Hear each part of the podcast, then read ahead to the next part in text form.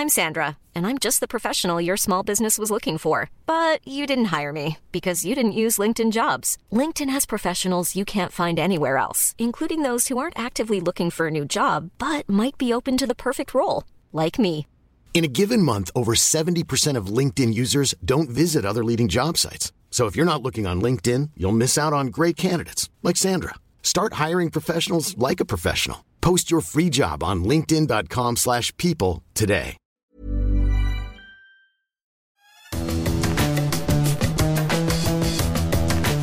Salut les fous du volant, première enclenchée, on lâche doucement l'embrayage pour un nouvel épisode de votre podcast consacré à la Formule 1. Aujourd'hui on va vous prendre un petit peu par euh, surprise, on va parler d'une discipline qui donne le sentiment euh, d'arriver à saturation. C'est en tout cas le verdict qu'on peut tirer d'un sondage paru récemment et dont les responsables de la discipline feraient bien de tenir compte et puisque le titre des pilotes devrait revenir, sauf cataclysme, à Max Verstappen dès le week-end prochain, eh ben on va se poser la question qui sera vice-champion du monde? Et on va s'engager, euh, faire un, un pronostic. Stéphane, t'es prêt à prendre des risques? Oui, alors je ne connais pas le tien, donc on va, on va comparer, on va recroiser. J'ai peur que ce soit le même. On va voir. On va voir ça. Ce podcast est à retrouver sur toutes les bonnes plateformes d'écoute de Deezer à Spotify en passant par Acast ou par Apple Podcast. N'hésitez pas à nous donner 5 étoiles et à vous abonner et de cette manière vous recevrez les nouveaux épisodes directement sur votre smartphone. Alors maintenant on va parler de cette F1 qui donne peut-être le sentiment d'arriver à, à saturation. Je m'explique. Le week-end prochain aura lieu le Grand Prix du Qatar, 17e épreuve de la saison, et 15 jours après le titre des constructeurs pour Red Bull, la couronne des pilotes devrait revenir à Max Verstappen. Et il y a une sorte de malaise. En tout cas, on a le sentiment que les planètes ne s'alignent plus vraiment pour, euh, pour la Formule 1. Alors, est-ce que c'est dû à la domination sans partage de Red Bull depuis la saison dernière qui lamine les efforts faits pour ouvrir la discipline à des nouveaux fans? Est-ce que c'est euh, ce titre qui devrait tomber, on va en parler, au terme de la course sprint euh, samedi, euh, qui gâche un peu le, le spectacle et pour couronner le tout, donc il y a ce, sondage sur les tendances des, réseaux sociaux. Il y a un autre sondage qui, est paru, Stéphane, on va commencer par, ça, et qui dit que Verstappen ne sera jamais considéré comme le GOAT, hein, le, le greatest of, of all time, euh, autrement dit le, plus grand de, tous les temps. Euh, C'est un sondage qui a été publié sur Expre- Express Sport. Euh, C'est donc un sondage qui est fait en Grande-Bretagne plus de 8000 personnes interrogées et qui nous livre ce résultat. Le GOAT, c'est Lewis Hamilton devant Michael Schumacher, troisième Ayrton Senna, quatrième Sébastien Vettel, cinquième Alain Prost.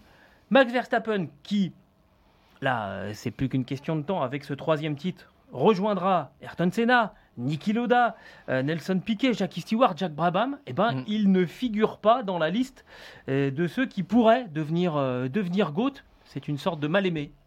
Bah, les gens se projettent même au-delà de ça parce qu'il pourrait peut-être avoir un jour euh, sept titres mondiaux. Et les gens disent de toute façon non. Pour nous, il n'a pas la, la stature et c'est une vraie, c'est un vrai choc pour moi, je dirais, parce que euh, s'il a 7 ou 8 titres, euh, il sera forcément considéré comme le plus grand, mais il a quelque chose dans euh, sa personnalité qui ne le place pas au même niveau que Lewis Hamilton. On a l'impression qu'il a une vie que sur les circuits. Alors, il vit pour la Formule 1 et c'est la raison première de sa réussite, c'est vrai, mais Lewis Hamilton a une dimension en dehors des circuits et c'est ce qui fait une grande différence. Et puis il y a le style aussi sur la piste, il y a plein de choses comme ça. Et pour 49% des gens, quand même, euh, une personne sur deux, il n'y a pas d'hésitation possible. C'est et puis euh, euh, Schumacher est quand même assez deuxième, mais il n'est pas il est pas tout proche. Il n'y a, même pas match par rapport à, Hamilton. Et puis Verstappen, il n'est même pas cité, ça ça leur vient pas à l'esprit. Donc quelque part, ça signifie, euh, là, ce qu'on constate euh, ici et là, c'est que Verstappen n'a pas encore mis son empreinte euh, dans l'histoire de la Formule 1. C'est certainement un champion extraordinaire, mais il n'a pas, il coche pas toutes les, toutes les cases. Euh, Senna, c'était euh, le personnage mystique, euh, mystérieux, l'écorché vif. Il y avait, voilà, Prost, c'était le sous la pluie aussi. Oui, tout à fait. Loda, c'était l'ordinateur, c'était son histoire, son retour après son accident grave, etc. Et puis, Verstappen, c'est un petit peu plus lisse, même si le travail est très très bien fait, mais il lui manque une dimension autre au-delà du sport. Alors, dans ce que tu nous dis, il y a une dimension qui me paraît très très importante. À un moment, tu as dit il n'est pas encore. Bah oui, mais il faut attendre. D'abord, il, va avoir entre guillemets que trois titres. Laissez-lui le temps d'aller en chercher d'autres déjà. et puis ensuite, les personnes qu'on a interrogées là, qui ont donc répondu à ce questionneur sur, Express Sport, forcément, ils ont un certain âge quand tu vas dans les paddocks et que tu regardes euh, au niveau du merchandising, les mômes, euh, eux, quand tu leur demandes euh, si tu veux leur acheter une petite miniature, ils vont pas te demander la voiture de, Lewis Hamilton, ils vont te demander la voiture de Max Verstappen. Ah bah, sur les circuits, c'est Red Bull et Mercedes très très loin devant tout le reste, y compris Ferrari. Et, donc, je pense qu'il va falloir quand même un certain temps euh, avant que ces minots-là deviennent suffisamment grands pour répondre à leur tour à ces, euh, sondages. Je pense que. Euh, puis, c'est un sondage qui est fait donc sur des lecteurs britanniques. ils vont pas mettre Alain Prost ou, Max Verstappen devant un, des sujets de, Sa Majesté. Donc, attention à ce sondage pour l'instant, il est, il est, trop jeune encore. Imagine, imaginons, moi ça me paraîtrait plutôt bizarre qu'on dise aujourd'hui Max Verstappen c'est le GOAT. Non, attendez, laissez-le avancer dans sa carrière, éventuellement terminer sa carrière, euh, parce que même Lewis Hamilton, il peut encore en rajouter des titres. Euh, on, verra après. Euh, pourtant, Stéphane, on, va avancer sur le, sur le sujet. Pourtant, c'est un de ceux qui domine le plus son, coéquipier. Tu t'es livré à un, exercice qui est très très intéressant, c'est le, pourcentage de points marqués par euh, le coéquipier du, du, champion du monde. Et on est sur un des deltas les plus, les plus importants de l'histoire entre celui qui est champion du monde, celui qui va le devenir, euh, et euh, son, son coéquipier, à voiture égale. C'est la vraie comparaison. J'ai regardé les saisons qui se terminent par un champion du monde et son coéquipier deuxième, et j'ai regardé à quel point ce champion avait parfois dominé son coéquipier pour montrer son emprise. Alors le champion des champions, c'est Mansell. Euh, face à Patrézé, Patrézé ne marque en 1992 que 51,9, moins de 52% des points de, de Mansell. un tout petit peu plus de la moitié, quoi. Oui, tout à fait. Et puis, il y a cette saison particulière, après, c'est 97, Villeneuve, champion du monde, devant officiellement, il faut le rappeler, Ensaral Frenzen, puisque euh, Michael Schumacher avait été exclu euh, du championnat. Et là, c'est le même euh, pourcentage. Alors, je ne sais pas si on, devrait réellement le compter parce que c'est vraiment Schumacher qu'on a vu et pas Frenzen. Il n'y a pas eu match là-dessus. Et puis, le troisième exemple, c'est Schumacher qui avait écrasé Barrichello en 2002 avec 53,5% des points seulement pour Barrichello. Mais tu me l'as fait remarquer tout de suite. Il avait laissé une victoire, ça avait ah, fait beaucoup, beaucoup jaser d'ailleurs en Autriche. Et il était tout le temps dans le plan B en termes de stratégie il, avait toujours euh, la mauvaise euh, solution quand euh, il y en avait une qui était préférentielle et réservée pour Schumacher. Et donc, ça veut dire que là, cette année, eh bien, on a Verstappen qui est presque dans ce top 3, puisque Perez n'a marqué que 55,8% des points de, de Verstappen. C'est faible.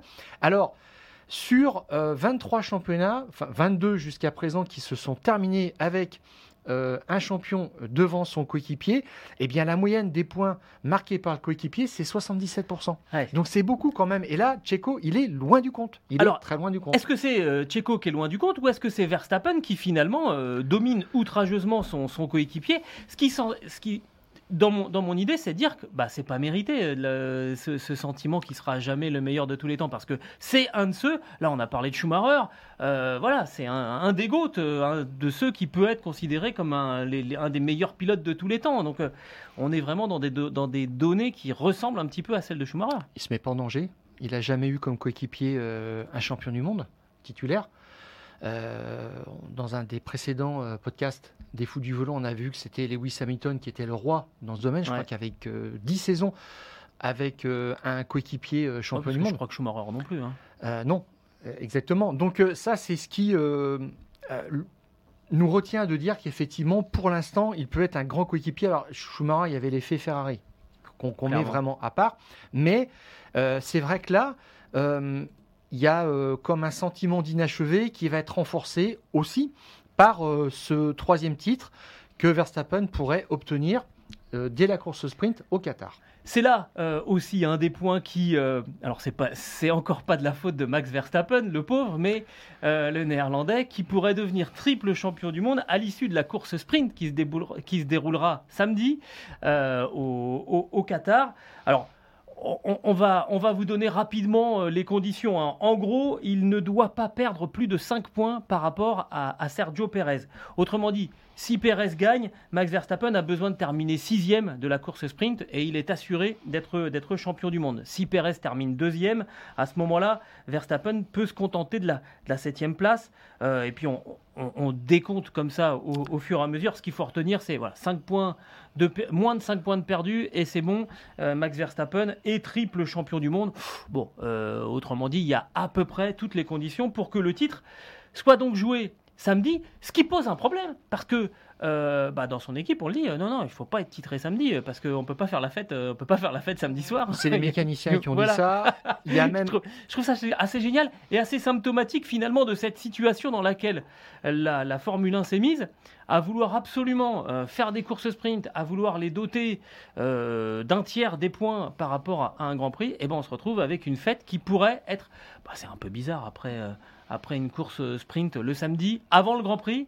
Oui. Autrement dit, s'il est et on le répète, euh, s'il est champion du monde samedi. euh, bah, euh, le Grand Prix de dimanche, euh, la couronne des constructeurs elle est, elle est attribuée déjà depuis euh, le dernier Grand Prix au, au Japon, et puis bah, le titre pilote aussi.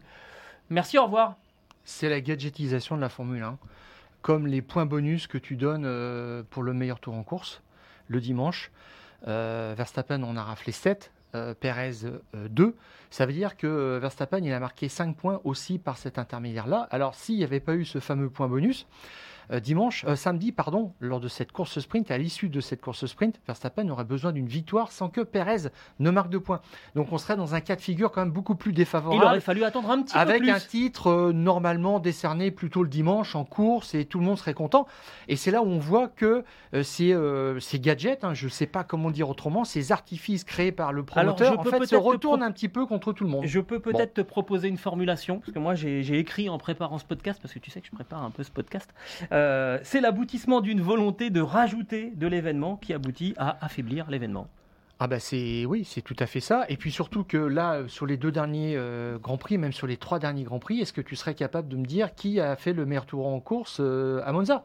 Non. C'est Piastri, voilà. Et puis euh, c'est passé, mais complètement à côté, et tout le monde s'en fiche. Sur les deux derniers grands prix aussi, c'est un non-événement. On a cru qu'au départ, ça allait faire de la hype, etc. Alors ça, c'est créé pour une chose, c'est pour donner de la visibilité à des sponsors. On fabrique des graphiques dans tous les sens, des power rankings qui, qui, qui sont sans queue ni tête, vraiment, mais qu'on on ajoute en fait euh, de l'information en pensant que on va euh, faire parler de- du sport. Maintenant, pas du tout, ça ne prend pas. Puis là, effectivement, les gens vont trouver ça bizarre. Tiens, samedi soir, il y a plein de gens qui sont pas au courant que euh, Verstappen pourrait être champion Oui, euh, ils samedi peuvent soir. arriver dimanche vont- devant leur télé dire, en disant bah, comment ça il est titré J'ai raté quelque Ouais, chose. ouais, Tout à fait, exactement. à Alors, fait. on a parlé du sondage qui disait que 49% des, des lecteurs euh, de, ce, site britannique Express Sport considéraient que Max Verstappen serait jamais le, le meilleur pilote de, de tous les temps. Il y a d'autres chiffres qui là concernent la discipline et qui sont plus euh, inquiétants, on va dire. Euh, c'est une étude menée par Buzz Radar. C'est une société qui analyse les tendances sur les réseaux euh, sociaux. Et là, les chiffres sont, vraiment très très forts. Le nombre de mentions, vous savez, quand vous êtes sur euh, Twitter, maintenant X, ou sur Snapchat, ou sur tous, les, tous les réseaux sociaux, le nombre de mentions est passé de plus de 6 millions. Euh, sur les, les cinq premiers mois de l'année 2022, Mm. donc dans la foulée de cette euh, conclusion euh, hautement tragique entre, entre ce même Max Verstappen et Lewis Hamilton fin 2021. Donc 6 millions sur les cinq premiers mois de 2022, 1,8 million sur les cinq premiers mois de 2023. On a divisé par 3 le nombre de, de C'est mentions. une baisse de 71%. C'est c'est colossal. Le nombre de nouveaux followers, vous savez que on cherche du côté des instances euh, dirigeantes de la, de la Formule 1 à toujours ramener du, du, du sang nouveau euh, de- dans la discipline, ou en tout cas dans l'audience de la discipline. On était à plus de 900 000 nouveaux followers en 2022.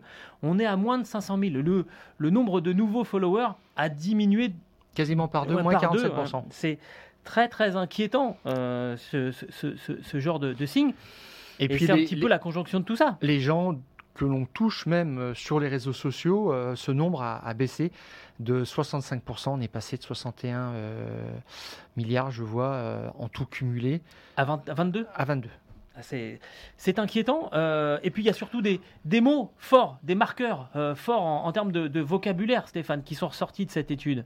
Oui, il y a des marqueurs forts en termes de, vocabulaire employé, et c'est le mot ennuyeux qui revient le plus souvent. Euh, qui a quasiment remplacé les mots euh, intéressants et excitants. C'est tout à fait normal de toute façon. Alors après, on est dans cette euh, série quasiment d'invincibilité de, Red Bull qui se retrouve aussi là. Mais sur les cinq premiers grands prix de la saison, on, pensait quand même qu'il pourrait y avoir un retournement. Bah, Donc aussi. voilà. Donc c'est là où on, on, atteint certaines limites de la discipline qui a beaucoup mis en avant le business pour nous dire attendez, bougez pas. Euh, nous, ce qu'on voit, c'est qu'on signe des nouveaux contrats, que c'est formidable, qu'on va aller sur des nouvelles destinations. Eh bien, on commence là aussi à saturer. Alors, vous avez dit il y a quelques semaines déjà dans les fous du volant que on avait passé le pic et qu'on redescendait. On, avait des, des gens qui euh, observent ça dans le, dans le milieu, très précisément, qui sont autour du marketing, etc., et qui étaient convaincus de ça, et que euh, euh, maintenant, qui disaient qu'il fallait se battre pour conserver un certain acquis. Bon, bah, le calendrier 2024 va se faire avec les mêmes épreuves que 2023. Voilà. Donc il y a plus cette hype fantastique, par exemple, du Grand Prix de Las Vegas où on nous dit attendez, on a encore des choses fantastiques à venir, etc. Et euh, ce qu'a fait le promoteur du championnat, parce qu'il va arriver ce Grand Prix. Là, hein. où, il euh, là où il a travaillé, le, promoteur du championnat, c'est sécuriser des contrats à long terme, de verrouiller le, championnat le plus possible pour renforcer la, valeur même du, championnat. Pendant les années Clestone, tu te souviens, Gilles, un, un, un Grand Prix qui était sous contrat qui avait une visibilité deux ou trois ans, c'était la moyenne. Cinq ans, c'était exceptionnel. Eh bien, cinq ans maintenant, c'est devenu la moyenne. Et on a euh, quatre contrats qui sont supérieurs à 10 ans. On a même un contrat, le Grand Prix d'Australie, qui est sécurisé pour les 14 prochaines années. Et puis, on a simplement cinq contrats de un an et qui vont pas rester euh, dans cette incertitude très très longtemps.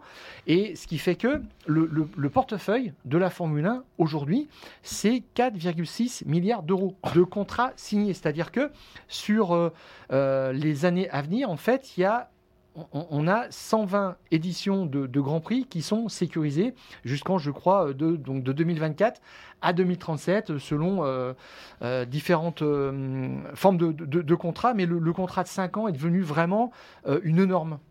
Alors, dans, ce que tu nous dis, je voudrais revenir sur le mot ennuyeux qui est ressorti de, cette étude et qui me paraît finalement presque logique. Parce que on a favoriser finalement une nouvelle audience qui est dans, l'immédiateté en fait. Hein. On, veut, euh, on veut une course le samedi, on veut une course le dimanche, euh, on veut tout de suite non, un week-end de Formule 1, normalement ça se construit, il y a des essais libres euh, le vendredi, il y a des qualifications le, samedi, et puis le résultat c'est la course le, dimanche. Donc finalement, ces nouveaux fans de, Formule 1, bah, en fait il y a un mouvement de ressac euh, qui est en train de, se créer.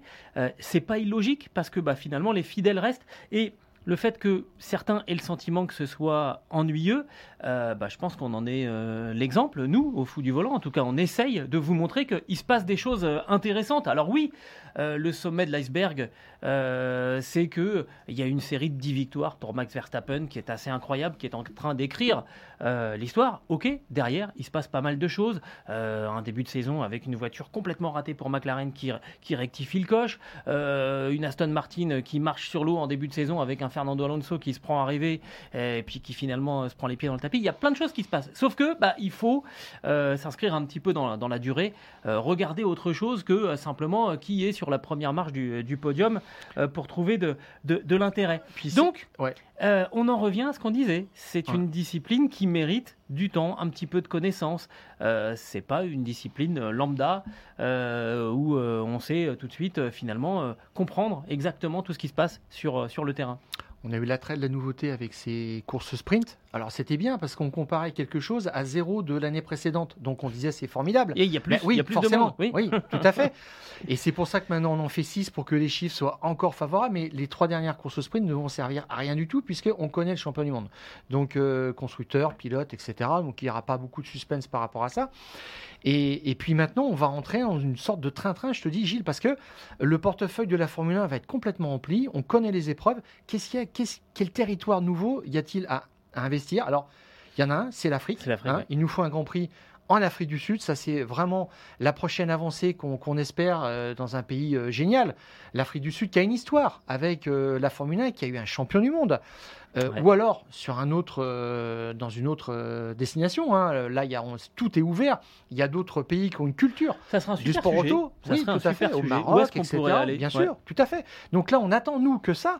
Mais quand tu regardes bien autrement, euh, je crois qu'on a vraiment fait le, le tour de la question. Alors, il y a des pays qui refrappent à la porte, comme la Malaisie. Hmm. Euh, on parle de euh, peut-être de l'Indonésie. Enfin, il y a, il y a- il y a des pays maintenant qui ont envie de la Formule 1. C'est- normal, mais il n'y a plus de grandes percées à réaliser. On arrive à, à un point d'équilibre, à une, une saturation qu'on dit. Et Verstappen est, là-dedans. Et il, il n'est pas champion du monde. Il ne va pas être champion du monde cette année au bout d'un D'un suspense d'un incroyable. suspense voilà, incroyable. mano à Et c'est ça qui le, euh, qui le dessert un petit peu. complètement. Exactement. Alors, on va justement s'intéresser maintenant à qui pourrait terminer deuxième du championnat derrière Max Verstappen, parce que on l'a dit, on l'a répété, euh, ce week-end au Qatar, a priori dès samedi. Loupez pas le rendez-vous si vous voulez être là au moment où les points déterminants seront, inscrits. Ça sera samedi lors de la, course sprint. Euh, ben, on va se demander avec Stéphane qui va être vice-champion du monde? Je rappelle rapidement le classement. Donc, on ne parle pas de Max Verstappen. Euh, le deuxième du championnat s'appelle Sergio Perez, il a 223 points. Lewis Hamilton est troisième avec 190 points, donc il y a 33 points de retard pour le Britannique par rapport au Mexicain. Fernando Alonso quatrième, 174 points. Carlos Sainz Jr. 150 points. Et enfin Charles Leclerc 135 points. Il a quasiment 90 points de retard par rapport à, Sergio Perez. Première petite chose Stéphane, avant qu'on vous dise, nous, qui, euh, chacun de nous deux d'ailleurs, qui sera vice-champion du monde. Stéphane, un petit exercice d'arithmétique. Euh, ça aurait donné quoi le championnat si Max Verstappen n'avait pas été présent en 2023 Est-ce qu'il y a des surprises? Aucune. Ah bah voilà. Non, je me posais la question, donc j'ai fait le calcul. Ben, on se Pour posait vous, la question euh, tous les deux. Pour vous dire, si euh, Verstappen n'existait pas dans ce championnat, avec une seule Red Bull hein, évidemment, euh, quel serait le, le classement, le top 8 Eh bien, on retrouve en fait dans le même ordre les 8 poursuivants, les 8 suivants de Max Verstappen au championnat, c'est-à-dire Perez, Hamilton, Alonso, Sainz, Leclerc, Norris, Russell et Piastri, dans cet ordre, avec des écarts de points qui reflètent le classement réel avec euh, Max Verstappen aujourd'hui pour une raison euh, assez simple, c'est que quand Max Verstappen ne gagne pas, celui qui a le plus à, à gagner dans l'histoire, c'est euh, souvent Perez, puisqu'il a fini quatre fois deuxième. Donc Ouais. c'est lui qui récupère le plus souvent le pactole, les fameux 7 points qui séparent la victoire du, euh, De la deuxième place. de la deuxième place, plus euh, quelques meilleurs tours en course aussi quand euh, il a terminé, il a fait le deuxième meilleur tour en course derrière Verstappen, puisqu'on a compté ça aussi, en plus des résultats euh, sur les, courses sprint. Mais globalement, on a la même hiérarchie, euh, forcément, puisque derrière, les autres gagnent 3 points, 2 points ou 1 point. Ça se joue à ça, à peu près. Donc, euh, ça veut dire que c'est quelque chose de cohérent et que, pour l'instant, la mathématique nous dit que Perez mérite sa deuxième place. Qu'en est-il réellement ou qu'est-ce que on aimerait voir à la euh, deuxième place. ou quel serait notre quel est notre Alors qui commence? Parce que on, on- on la vous le dit, tendance? parce qu'on vous le dit, on- n'a pas échangé là-dessus. Euh, on a donné notre idée à Marion Rabot qui euh, gère cette, euh, cette, ce podcast aujourd'hui, qui nous a pas donné trop d'informations en disant non non confrontez-vous. Alors tu commences ou je commence? Alors, qui sur le, le podium du championnat? J'attends ton. Alors moi je pense que Sergio Pérez va conserver la deuxième place qui va terminer vice-champion du monde et je pense que Lewis Hamilton va terminer à, à la troisième euh, place. La seule différence c'est un petit peu un petit peu plus loin mais après ça devient un peu compliqué pour l'instant. euh, Fernando Alonso est quatrième mais pour moi Fernando Alonso va dégringoler dans ce, dans ce classement. Et toi Stéphane, qui vois-tu en tant que vice-champion du monde derrière Max Verstappen en 2023 Alors, euh, derrière Max Verstappen champion du monde 2023, je vois Lewis Hamilton Ah ouais. doublé pour la deuxième place, Perez qui serait rétrogradé à la troisième. Alors pour euh, différentes raisons, l'expérience d'abord de Lewis Hamilton, euh, son regain d'agressivité qu'on a vu hein, clairement dans l'équipe euh, à Singapour et euh, au Japon. Il a Oui. dit c'est moi le patron, vraiment. Clairement. Et puis l'argument aussi par rapport à Perez, c'est que la Mercedes va évoluer jusqu'à la fin de la saison. Il y aura des nouvelles pièces. Alors, euh, c'est des bons arguments, ça me mettrait presque, le doute, mais c'est très bien finalement qu'on n'ait pas la, euh, même opinion. Moi, je pense que c'est quand même Sergio Pérez qui va garder euh, cette deuxième place. D'abord parce qu'il a quand même 33 points d'avance. C'est un, joli matelas. Il ne reste que, entre guillemets, 6 grands prix. Alors, il y a quelques points à aller chercher effectivement en course sprint, mais ça laisse quand même une, belle marge. Dans ces six dernières courses, euh, bah, il y a notamment euh, ce Grand Prix du Qatar où je pense que dès samedi, euh, Max Verstappen sera titré champion du monde. Et le, le- défi suivant pour Red Bull, c'est de faire ce que l'équipe de Christian Horner n'a jamais réussi à faire, de mettre les deux premiers, les deux pilotes aux deux premières places du championnat. Assez curieusement, Red Bull n'a jamais réussi à prendre les deux premières places du, championnat et ça va être le dernier challenge finalement euh, qui résiste à, Red Bull cette saison. Et là, j'imagine que toutes les ressources vont être tournées. On se souvient que Pierre Vacher nous avait dit on n'a pas suffisamment aidé euh, Checo quand il était euh, en difficulté. Là, je pense que ça va être euh, il faut sauver le, le soldat, le soldat. Euh, et moi, je pense que c'est ce qui va permettre à, à Sergio Pérez de, de conserver sa, sa deuxième place. Tu veux te mettre à la place à la radio de Giampiero Lambiase et appeler Max Verstappen, je veux dire, alors maintenant tu vas laisser passer Checo Pérez parce qu'il lui faut des Ah non. points en plus, c'est Ah bah terminé deuxième Ah, si tu veux, au championnat. si tu veux rester et même vivant, si tu peux Helmut pas faire ça. Marco est juste à côté en disant oui je valide, Oui. il le fera pas. hein. Bah non, Clairement. Helmut Marco, il sait toujours pas que le Mexique, c'est pas en Amérique latine. Alors c'est ce que j'allais te donner comme, euh, comme argument supplémentaire par rapport à Lewis Hamilton qui plaide euh, pour une deuxième place de Lewis Hamilton au championnat. Pour moi justement 33 points c'est rien à récupérer par rapport à ces six courses qui restent à disputer, par rapport à ces trois courses sprint aussi. ça fait et puis- 24 points à accumuler, hein, les, Et les- puis, les six courses- euh, les surtout, courses sprint. c'est que euh, quand je te dis que la Mercedes va évoluer, la Red Bull ne va pas évoluer. Et pour l'instant, elle ne convient pas et ne va pas convenir à Checo jusqu'à la fin de la saison. Elle est euh, survireuse, elle est faite pour Verstappen, il s'en sort de moins en moins. Et puis, il y a surtout l'argument qu'il est complètement tétanisé, il s'écroule véritablement. J'attends de voir le Grand Prix du Mexique parce que là, la, pr- la pression va être démentielle. J'ai peur pour lui. Ah bah moi, je Franchement, honnêtement. Et, Bah, euh, justement, on y va au et Mexique. par contre, il, va, il va jouer à domicile, il va être galvanisé devant son public. en termes de consignes d'équipe, je pense que chez Mercedes, ça va être clair. Ils ont une priorité. Ils ont dit très clairement, c'est le championnat constructeur, la deuxième place, c'est celle qui rapporte plus de, qui rapporte des points, tout simplement, Ouais, puisque des places au, au championnat pilote ne rapportent rien. La redistribution des gains. Euh, aux équipes est faite en fonction du classement euh, des du classement des constructeurs. Et Mercedes a dit notre priorité c'est ça, et plus que ça, c'est qu'on construira nos stratégies de course par rapport à Ferrari. C'est ça qui est incroyable. Et s'il faut ensuite donner des consignes, je pense que Lewis Hamilton sera privilégié parce que ça fait quand même bien dans la vitrine quand on n'a pas gagné de dire on fait quand même deuxième au championnat pilote et deuxième au championnat constructeur. Alors moi je pense que euh, au Mexique, comme je le disais, euh, Sergio Pérez va être, euh, va être galvanisé. De toute façon, il a plus trop le choix maintenant. Il a obligation de résultat parce qu'il y a Liam Lawson qui est rentré dans, l'équation dans le clan de chez, de chez Red Bull. Et puis honnêtement, oui, alors on l'a vu avec un regain d'agressivité, c'est vrai, notamment à Singapour où il est allé chercher le podium, à Suzuka où il a bataillé. Euh, pff, je vois pas Lewis Hamilton euh, se faire 33 la points, je te rappelle. hein. se rien. faire, se faire la peau pour aller chercher une deuxième place au championnat alors qu'il est septuple champion du monde.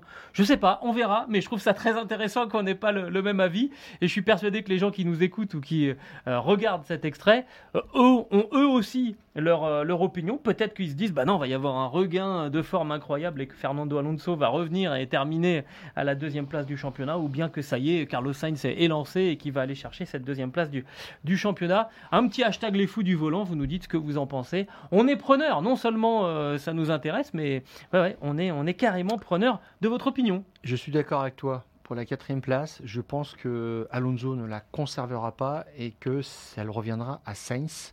Même si l'écart de points est encore un petit peu 24 euh, points. conséquent, mais Mhm. 24 points, il faut quand même aller chercher. Mais euh, Nando est maintenant tellement nulle part que euh, ça peut le faire pour Sainz sans problème. Voilà donc ce qu'on pouvait vous dire à l'issue de ces fous du volant pré-Grand Prix de, de, Bahreïn. La dernière information qu'on peut vous donner, euh, eh ben, ce sont les, les, horaires de ce Grand Prix de Bahreïn avec un format un petit peu particulier, hein, on vous rappelle, course sprint. Donc, les premiers essais libres vendredi à 15h30. La qualif directement vendredi à, à 19h. Attention, vous trompez pas, c'est la qualif qui donnera la grille de départ du Grand Prix euh, dimanche. Samedi, journée euh, autonome hein, avec euh, la qualif pour la course sprint, ce qu'ils appellent le sprint shootout à 15h, et la course sprint donc à 19h30. Autrement dit, à 20h, on connaît le nom du champion du monde 2000, 2023. C'est pas la peine d'attendre dimanche, ça sera trop tard. Le Grand Prix, lui, aura lieu dimanche à 20h. Cette deuxième journée, franchement, elle m'a fait une impression très bizarre. On refait une qualif le, le samedi tout de suite comme si on n'avait pas bien compris ce qui s'était passé la veille dans la qualif normale, si tu veux. Et puis on fait une course sprint qui est un preview en fait de ce qu'on va voir le lendemain ouais. sur euh, le premier relais, qu'est-ce que ça donne, etc. Euh, elle sert au moins à une chose, c'est que les écuries euh, ont du mal à faire enquiller des tours pour voir ce que donne un premier relais, donc ça se mérite là, mais il est limité quand même. Exactement. Moi, ça me fait un peu penser à la Marina en plastoc euh, à Miami, tu vois, c'est le truc qui. Mais moi, je trouvais ça kitsch et marrant, quand même. Ce podcast qui est à retrouver sur toutes les, bonnes, les bonnes plateformes d'écoute de Deezer à Spotify en passant par Acast ou par Apple Podcast. N'hésitez pas à nous donner 5 étoiles si vous avez passé un bon moment avec nous et aussi à vous abonner. Et de cette manière, vous recevrez les nouveaux épisodes directement sur votre smartphone. Stéphane, direction le Grand Prix du, du Qatar à Losail. Et puis on se retrouve. C'est ça. C'est pas Bakou là. Non. Il y a Bakou et Losail. Eh ouais. et il faut tout pour faire un monde. Je suis sûr qu'en Formule 1 on préfère Losail à Bakou. Allez, on se retrouve la semaine prochaine et d'ici là, on coupe le contact.